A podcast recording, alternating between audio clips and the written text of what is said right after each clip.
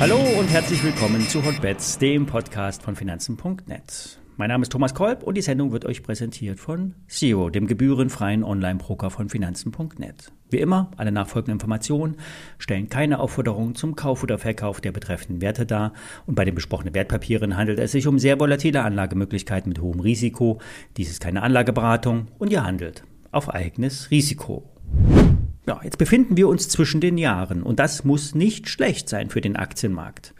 Unter geringen Umsätzen könnte sich der Markt nach oben schieben, denn die Maschinen schlafen nicht und die Algoprogramme nutzen statistische Effekte aus und steigende Kurse können weitere Kurssteigerungen bewirken. Beim DAX war die Marke von 13.900 entscheidend. Gelingt die dauerhafte Stabilisierung darüber, sieht es gut aus. Zum Handelsstart wurde die 23,6-prozentige Mindesterholung bei 14.011 Punkten überwunden. Entscheidend sind aber 14.150 und 50 Punkte darüber. Würden wir uns wirklich darüber etablieren, wäre das gut für eine Jahresendrallye. Beim Dow Jones wäre das die Marke von 33.450 Punkten. Das wäre der Trigger. Es ist auch sowieso beachtlich, dass der Dow Jones im Vergleich zu den anderen Indizes die beste Erholung hinlegt. Der DAX folgt gleich hinterher. Der S&P 500 tut sich echt schwer und der Nasdaq hat Blei an den Füßen. Kein Wunder bei der Kursperformance von Tesla unter anderem. An den deutschen Börsen wird bis Freitag gehandelt, dann allerdings nur bis 14 Uhr. Danach geht es zur Jahresendbörse in Bitburger.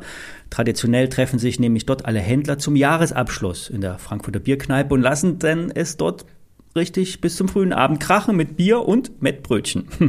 Die, die nicht da sind, die sind bereits im Skiurlaub oder irgendwo, wo es warm ist. Wer die nächsten Tage an der Börse unterwegs ist, sollte wissen, dass die Kurssteigerungen unter geringen Umsätzen stattfinden und ab Anfang Januar könnte eine gewisse Delle drohen. Baut also nicht zu viel Risiko auf, nehmt hier und da mal Gewinne mit, wenn möglich.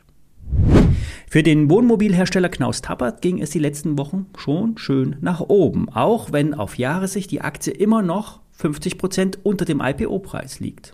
Dabei war das Geschäft von extremer Nachfrage geprägt. Nur Knaus Tappert konnte nicht so viel ausliefern, wie bestellt wurde.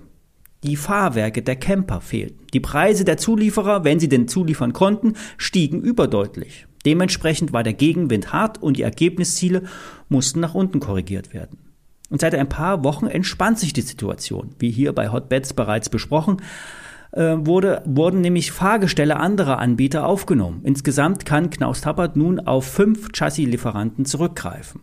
Die Aktie hat bei 25 Euro eine gute Unterstützung ausgebaut und versucht sich nun über 30 Euro zu stabilisieren. Hier kommt nun die 200-Tage-Linie zum Tragen. Diese könnte nun langsam eindrehen und von unten unterstützend wirken. Die Analysten bleiben auch bei dem IPO-Preis als Kursziel. Das ist aufgrund des Börsengangs auch nicht verwunderlich, sollte aber wirklich nur im Best Case im nächsten Jahr erreichbar sein. Denn auch die Konjunktur und deren Eintrübung kann auch bei den Wohnmobilen durchschlagen.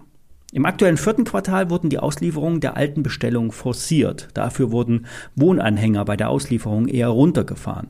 Es sollte bei den Zahlen ein deutlicher Ergebniszuwachs abzulesen sein im aktuellen vierten Quartal. Nach Meinung der Experten spiegelt das der Börsenkurs erst im Ansatz wider.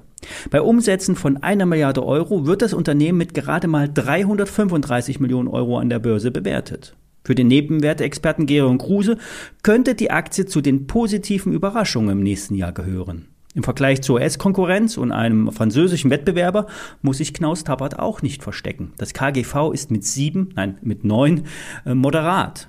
Eine Dividende wird zwar nicht gezahlt, muss aber nicht abschrecken, denn wenn der Kurs dafür umso stärker steigt.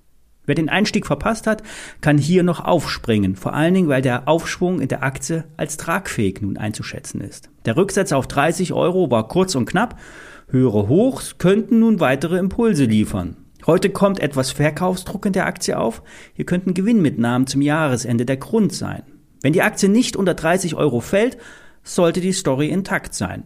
Soweit für heute. Wenn es etwas Interessantes gibt, melde ich mich morgen wieder. Bis dahin.